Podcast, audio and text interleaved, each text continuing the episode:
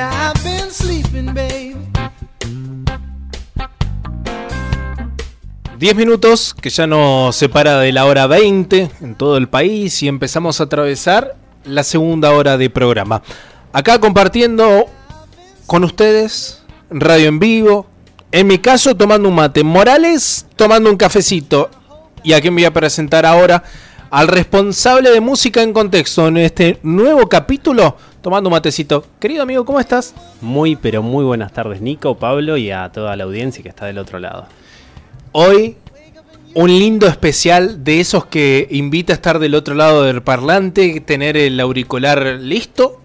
Porque hay esas historias de un personaje en particular de la música. Sí, eh, muy con tintes primaverales, por eso lo traje, ya que esta semana entramos en esta nueva estación, y es alegre, eh, un músico que a los 12 años lo llamaban el niño genio, ya que tocaba varios instrumentos. principalmente arrancó con la armónica, después tocó la batería, el piano, o sea, se le hacía fácil todo. Polirrúbrico el muchacho. Exactamente. También lo llamaban el pibe maravilla y junto con su nombre, que es Steve Hardaway, quedó como hoy lo conocemos todos, Stevie Wonder. Algo que supo y ha sabido hacer Wonder es entender su momento.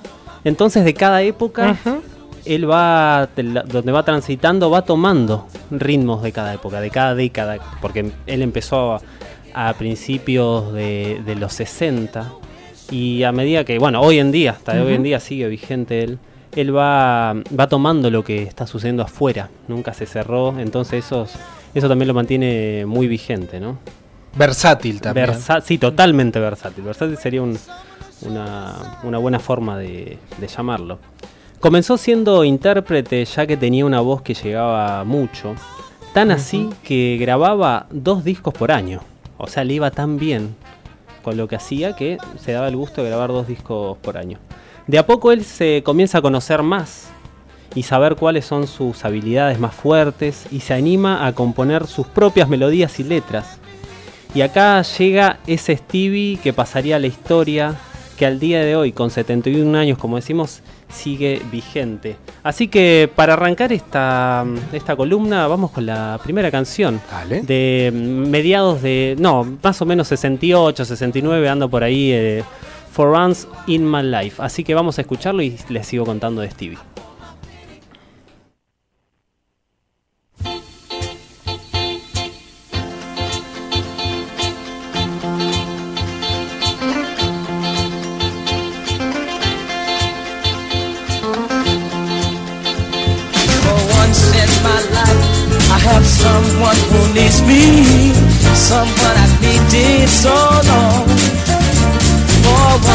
Unafraid, I can go where life leads me.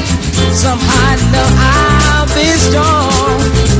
For once I can touch what my heart used to dream of long before I do.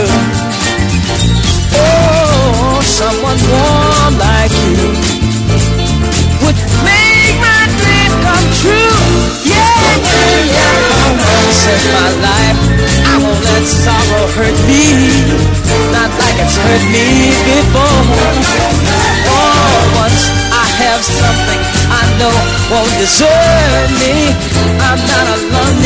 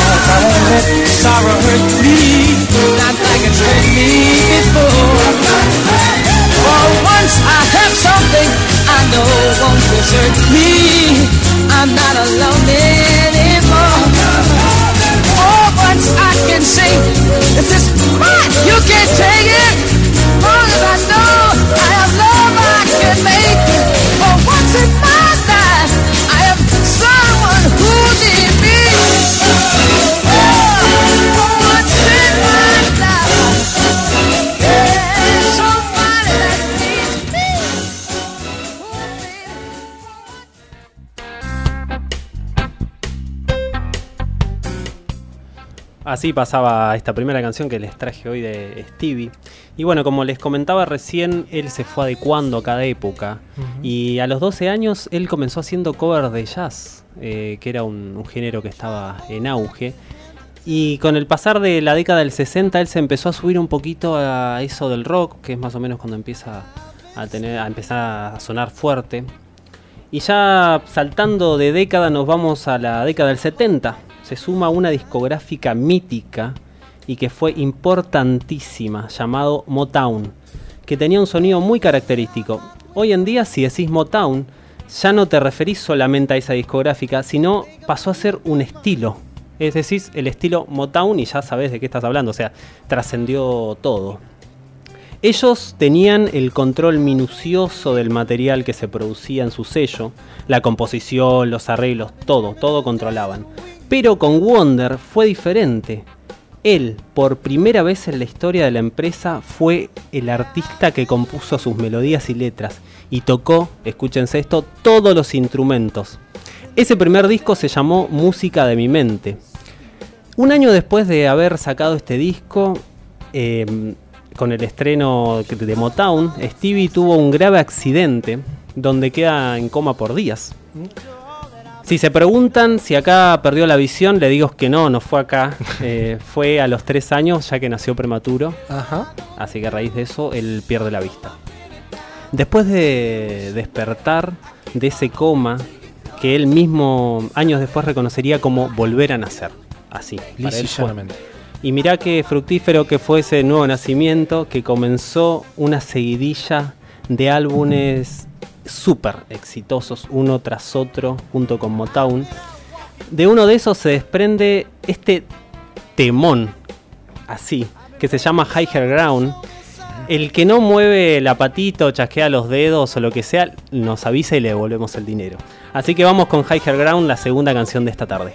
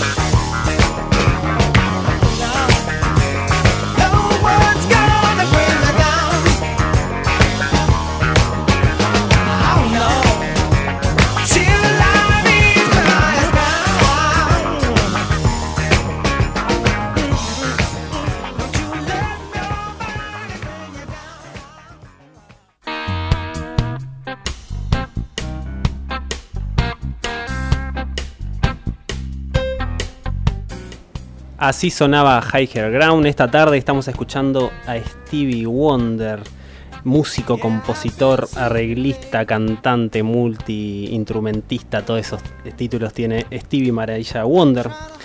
Que así como se escuchábamos recién eh, con Higher Ground, es una canción enteramente funk. Eh, su sonido es muy potente y les cuento que existe una anécdota muy signi- significativa alrededor de Higher Ground. Tres meses después de que la canción fue grabada, eh, Stevie su- sufrió este accidente que les comentaba, automovilístico, cuando se dirigía a dar un, concierto y el choque casi le costó la vida.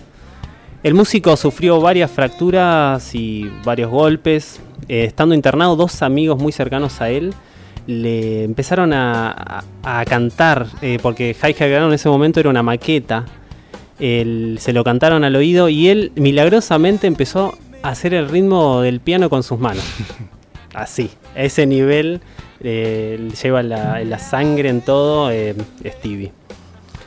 Nos metemos de lleno en la década del 80 eh, y donde Stevie se sumerge en los teclados sintetizadores que estaban en auge en esa época y con una faceta más comercial sigue componiendo in- íntegramente todas sus canciones. Y cuando digo comercial, déjeme hacer esta salvedad y muchas veces mal se entiende, no me refiero de forma peyorativa, ¿no? A, lo- a la música comercial que sea mala, sino simplemente es música que se vende, pero en este caso con el sello de un artista como Wonder. Es música para vender, pero la hace Wonder. No, porque muchas veces se dice eso de lo comercial. Claro. Fuese- El pop es comercial, pero bueno, esto es pop y Stevie, ¿no? A él le tirás tres acordes y te saca un éxito. Como Es estamos viendo a lo largo de su historia, sacó éxito tras éxito. Como decía, la década del 80 hace colaboraciones también con otros grandes de la música, como por ejemplo con un tal Paul McCartney. Hacen- Flojito. Sí, se hacen un temón que para Paul fue también tremendo. Sí. Le fue muy bien a Paul con ese- esa colaboración que hizo con Stevie. También en los 80, a Wonder lo contrata para hacer la música de la película La Chica de Rojo. Sí. Y ahí incluye uno de sus temas insignias. Solamente te llamé para decirte que te amo, que ya lo estás- estamos escuchando de cortina.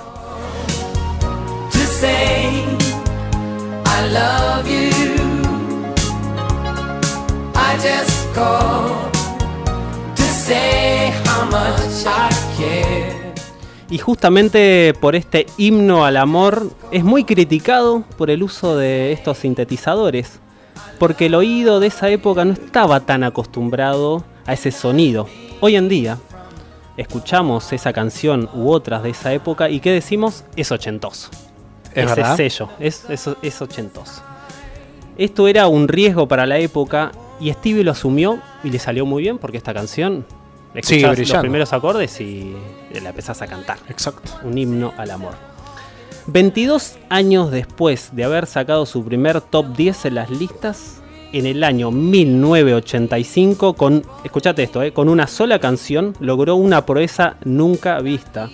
Estuvo primero en las listas Billboard, muy importante para la crítica en general, pero no en una sola categoría, sino que en cuatro diferentes. Con una canción estuvo en cuatro categorías diferentes primero. La canción era Part-Time Lover, amante de medio tiempo. Y así fue llevando al pop de llenando al pop, disculpen, de espontaneidad, alegría y un altísimo nivel musical. Con 25 Grammys bajo el brazo, logró una fusión en la música popular muy difícil de encontrar en nuestro siglo. Ciertas canciones suyas y su obra en sí es muy particular, con un estilo personal que cualquiera puede escuchar y a la que se puede acceder sin saber mucho de música. Es una- una- un tipo de música muy accesible.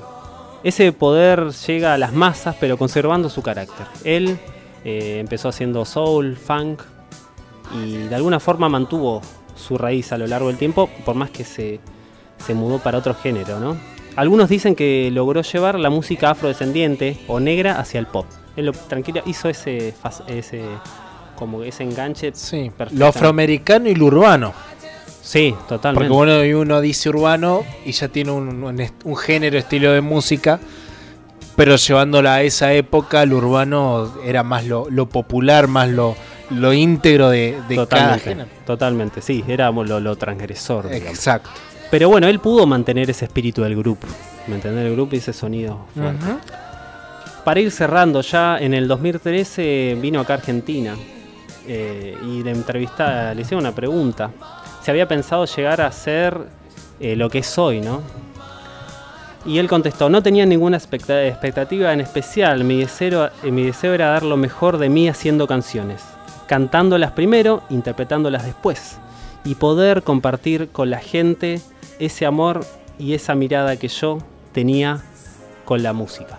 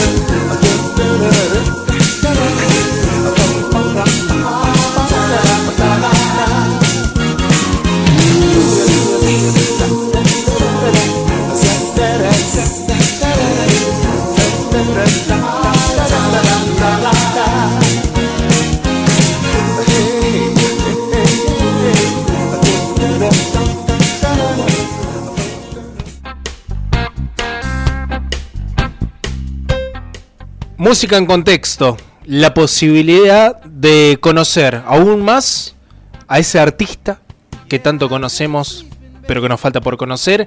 Y en ese sentido, hoy el gran Steve Wonder, lujazos que nos hemos dado. Perfecto, no sé si agregar, agregar algo más, ¿eh? con lo que dijiste está perfecto. Es Recién eso. escuchamos Part-Time Lover, esta canción que estuvo en cuatro categorías diferentes, esa la que mencionaba recién. Eh, como todos los sábados, le voy a hacer una recomendación para después de las 10 de la noche que vayan Por a favor. ver. Stevie tocó en la década del 70 en un programa muy conocido, mítico ya, que se llamaba Soul Train. Es más, Daft Punk eh, para uno de sus videos toma eh, eh, partes de, ese- de esos shows que hacían. Sí. Y ahí podemos ver a un joven Stevie ya en su faceta eh, funk, ahí arriba del piano tocando. Mm. Así que se lo recomiendo porque está en YouTube. Bien. Me haces así, pero. Eh, ¿Dónde pueden revivir este bloque de música en contexto? Durante la semana estoy subiendo estos recortes de música en contexto a mi canal de Spotify que se llama Semba Podcast con B larga Semba. Que también tengo algunos podcasts anteriores que hice por mi cuenta. Pero bueno, también están estos música en contexto, estas charlas que tenemos sábado a sábado. Me encanta.